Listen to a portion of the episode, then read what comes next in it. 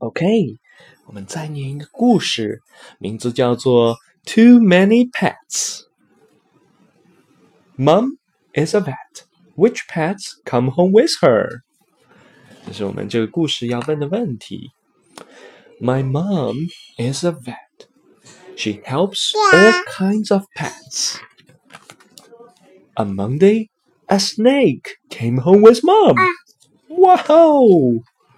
The snake liked the story. On Tuesday, two pigs came home with mom. The kid pigs liked a bath. On Wednesday, three cats came home with mom. The cats liked to jump. On Thursday, four ducks came home with mom. The ducks liked to swim. On Friday, five dogs came home with mom.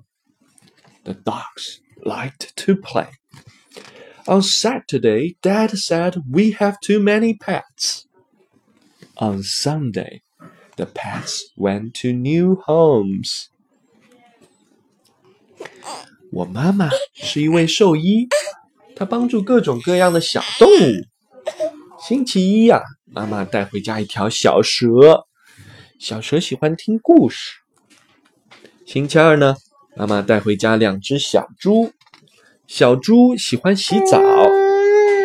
星期三，妈妈带回家三只小猫，猫咪喜欢上蹿下跳。星期四，妈妈带回家四只鸭子，鸭子们喜欢游泳。星期五，妈妈带回家五只小狗，小狗们喜欢玩游戏。星期六，爸爸说我们家的宠物太多了，于是星期天，宠物们就去了他们的新家。好吧，故事讲完了。你喜欢什么样的动物呢？